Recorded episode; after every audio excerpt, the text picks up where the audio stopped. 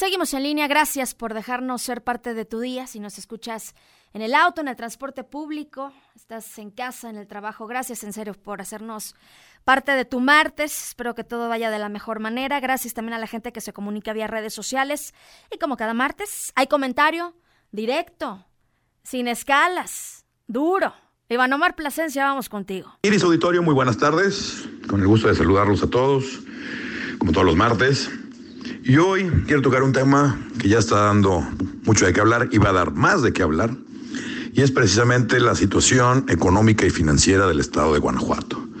Escuchamos a nuestras autoridades estatales decir que debido a los recortes del gobierno federal, a sus proyectos y a las partidas que eh, tradicionalmente se les suministraban a los estados, pues que van a tener que eh, tomar medidas drásticas porque no viene ese recurso federal y tienen que echar mano a lo que tenemos.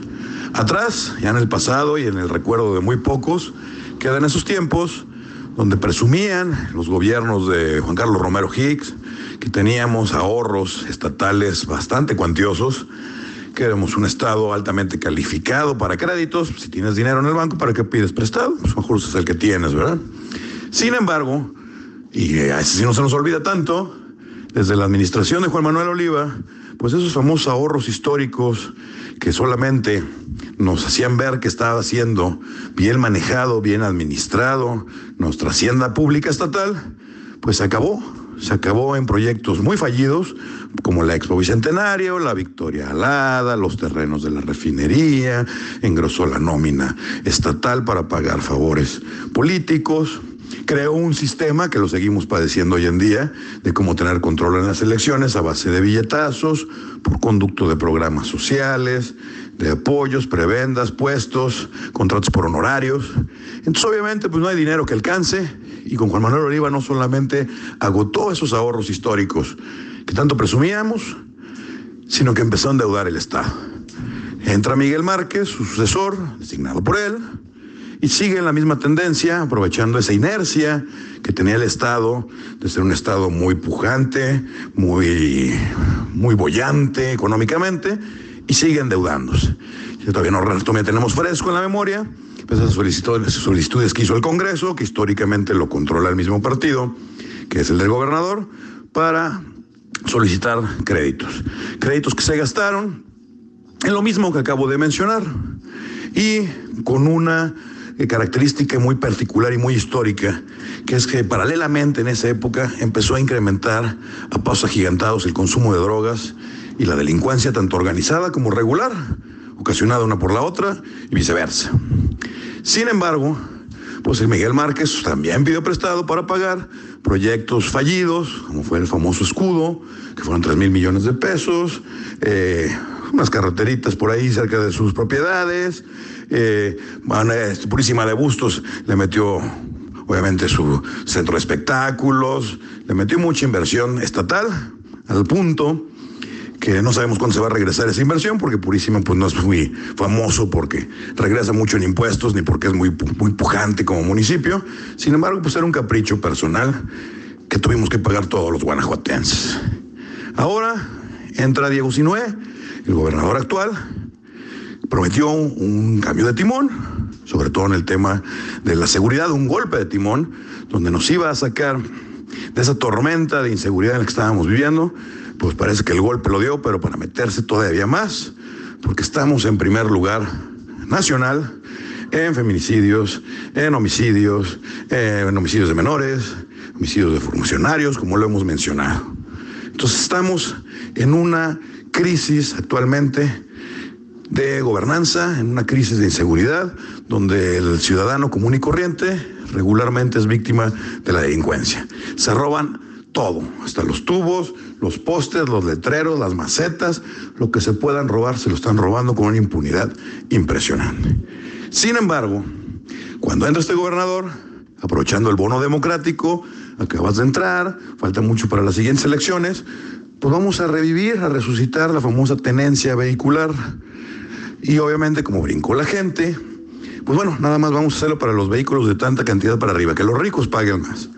Un impuesto que tanto presumió el mismo partido que ahora lo regresó y es uno de los eh, actos del actual gobernador que más lo han caracterizado. Luego, luego llegando y poniendo nuevos impuestos. Sin embargo, actualmente nos acaban de recetar que presenta una iniciativa para subir más impuestos. Uno el del hospedaje, un hospedaje que se ha venido a menos por la, obviamente una cosa lleva a la otra, por la crisis y por la mala fama que tenemos a nivel nacional, pues ha disminuido el turismo y por lo tanto menos hospedaje. ¿Cómo vamos a incentivar y estimular el turismo? Ah, súbele los impuestos para que la gente, que cada vez viene menos, pero los que vengan que paguen más, porque obviamente el dueño del hotel, el dueño del lugar donde se van a hospedar los turistas, o los empresarios que vienen al Estado, no lo van a pagar su bolsa, se lo van a cargar a la tarifa. Y eso encarece, en comparación a otros estados, eh, las hacer menos atractivo. De por sí ya estamos quemados y todavía lo encareces, pues qué maravilla. Fiesta, su reunión, su salida al restaurante, al bar, echarse unos vinos y olvidarse que somos primer lugar en muchos rubros negativos. Entonces, el punto es que quiere volver a recetarnos un incremento en los impuestos cuando lo primero que se nos viene a la memoria y a la mente es ya se les olvidó todo lo que han hecho. Y la segunda es, ¿a cambio de qué? Obviamente los impuestos no van a salir de la bolsa de otra persona que no sea de los ciudadanos. Y los ciudadanos dicen, ¿y qué me estás dando a cambio? ¿Quieres que te pague más?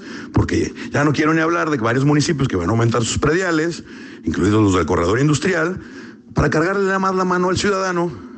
Pero la pregunta que es, está muy bien todo lo que tú quieres hacer, pero ¿qué justifica que te estemos pagando? ¿Qué justifica tu existencia como gobierno? ¿Qué me das a cambio? Seguridad, pues ya todo el mundo tiene que contratar seguridad privada. Alumbrado, lo pago en mi recibo aparte. Este, ¿qué? El agua la pago. Entonces, ¿qué me estás dando? Ese es el punto. Y no se dan cuenta. Quieren seguir manteniendo un sistema que se agotó, se desgastó, donde con el dinero de todos manejan una estructura política para mantener una nómina muy gorda de favores políticos, porque nada más le están apostando que ahora que vengan las elecciones, dentro de dos años, bueno, un año y medio empiezan las campañas, pues con ese dinero y con esa estructura que estamos pagando todos, van a volver a ganar. Pero se les olvida lo más importante, ¿para qué quieren ganar? Si no están gobernando, también ellos habitan en el Estado, sus hijos están creciendo aquí. Y el punto es, se está volviendo un Estado, aparte de la mala reputación, se está volviendo insufrible. Entonces, Iris Auditorio, mi pregunta es de verdad, tienen tanto anhelo de ya perder las elecciones. Lo he dicho en este espacio hasta el cansancio, López Obrador no ganó, sino que perdió el sistema. Fue un voto de castigo, fue un voto de hartazgo, donde pusieron al único que representaba un cambio, para bien o para mal. Estamos ya unos días de que cumple su primer año y ya podemos hacer un corte. Pero lo que es cierto es que no están funcionando las cosas. Y hago un llamado a la reflexión a nuestras autoridades, que no puedo concebir cómo anteriormente los políticos, a lo mucho tenían una licenciatura en Derecho para ser político o abogado. Actualmente hay licenciaturas, maestrías, especialidades en todas las áreas de gobierno, ciencias políticas, administrativo, gestión pública, y sin embargo tenemos políticos más incompetentes que los que teníamos antes cuando no eran especializados. No hace falta ser un genio ni tener tres diplomados y dos maestrías para darse cuenta que este tipo de actos, este tipo de iniciativas, lo único que están haciendo es incrementar un hartazgo social de por sí ya alimentado con la gasolina de la inseguridad.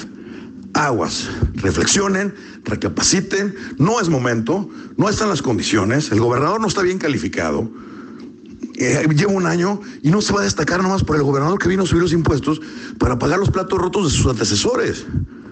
Entonces, creo que es momento de dar efectivamente un golpe de timón, pero para gobernar para los ciudadanos, no a costa de ellos. Así las cosas, Iris Auditorio. Que tengan muy buenas tardes. Gracias, Iván Omar. Lo seguimos comentando acá en las redes sociales y, por supuesto, nos encontramos, como ya es costumbre, el próximo martes. Ay, a propósito, ya estamos en Spotify. Si te es práctico o si quieres escuchar nuevamente alguna de las colaboraciones que tenemos en los diferentes espacios de noticieros en línea, ya lo puedes hacer ahí en Spotify. Búscanos como en línea. Hacemos una pausa. Regresamos con más.